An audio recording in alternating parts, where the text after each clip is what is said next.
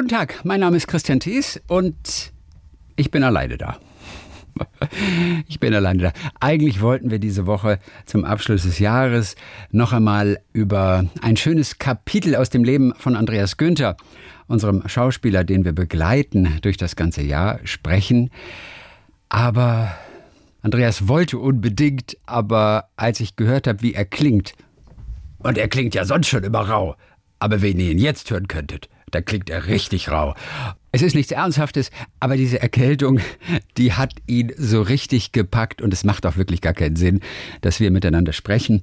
Deswegen müssen wir euch vertrösten auf nächstes Jahr und dann geht's aber weiter. Dann werden wir Andreas Günther wieder begleiten auf seinem Weg mit den diversen Projekten. Andreas, wenn du uns hörst, gute Besserung auf jeden Fall von uns allen.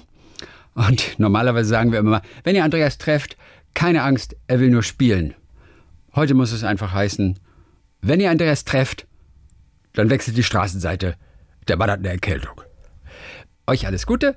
Wir freuen uns auf 2022 und auf die große Klappe von Andreas Günther.